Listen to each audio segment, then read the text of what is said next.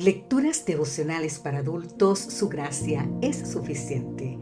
Cortesía del Departamento de Comunicaciones de la Iglesia Dentista del Séptimo Día Gascue en Santo Domingo, capital de la República Dominicana. En la voz de Sarat Arias. Hoy, 8 de julio, fiesta en el cementerio. Efesios capítulo 2, versículo 1 nos dice, él os dio vida a vosotros cuando estabais muertos en vuestros delitos y pecados. Efesios capítulo 2 es impresionante, más aún recordando que fue escrito desde la prisión. Sin quejas ni lamentaciones, escribió palabras de esperanza y de ánimo. En él, seis verdades profundas destacan el amor de Dios por nosotros. Primero, en el pasado, sin Dios, vivíamos lejos de Él y éramos por naturaleza hijos de ira, sin esperanza y sin rumbo. Estábamos espiritualmente muertos. Segundo, Dios nos ha encontrado y nos ha dado vida en Cristo. Perdonó nuestros pecados a causa de su inmenso amor y no por nuestros méritos. Tercero, somos salvos por la gracia, como don de Dios, de tal forma que nadie debe creer que tiene algún mérito en la salvación.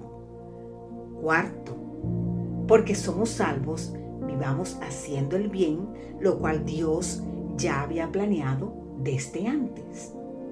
Quinto, no somos más extranjeros, sino ciudadanos del reino de Dios, miembros de la familia celestial. Sexto, todo eso solo es posible porque Cristo es nuestra única y suficiente roca de la salvación. Atienda esto. Se cuenta que Lutero, en su búsqueda de la paz, caminaba un día por el bosque, cuando estalló una espantosa tormenta con rayos, vientos y torrencial lluvia.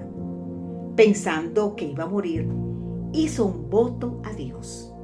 Escuche esto. Si me salvas, seré sacerdote. Al terminar la oración, el cielo se despejó por completo.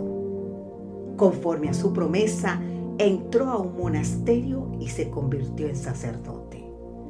Ayunó Oró y se flageló con azotes, pero no encontró la paz que estaba buscando. Una noche aprendió que el único camino era Jesús. Leyó que Dios nos ama y que dio a su Hijo y que si confesamos los pecados, Él nos perdona. Tuvo un sueño espantoso. Satanás le mostró una lista con todos sus pecados, mentiras, codicias, engaños, falta de honradez y enojos.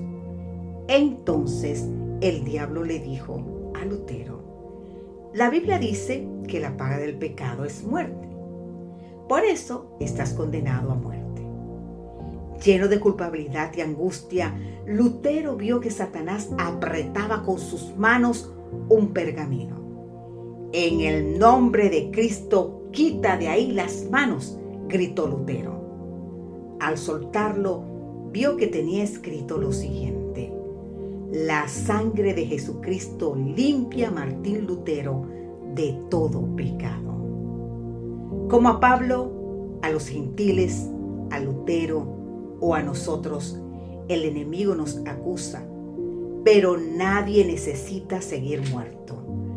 Dios es el único que puede organizar una fiesta en un cementerio y resucitarnos de la muerte a una vida para siempre.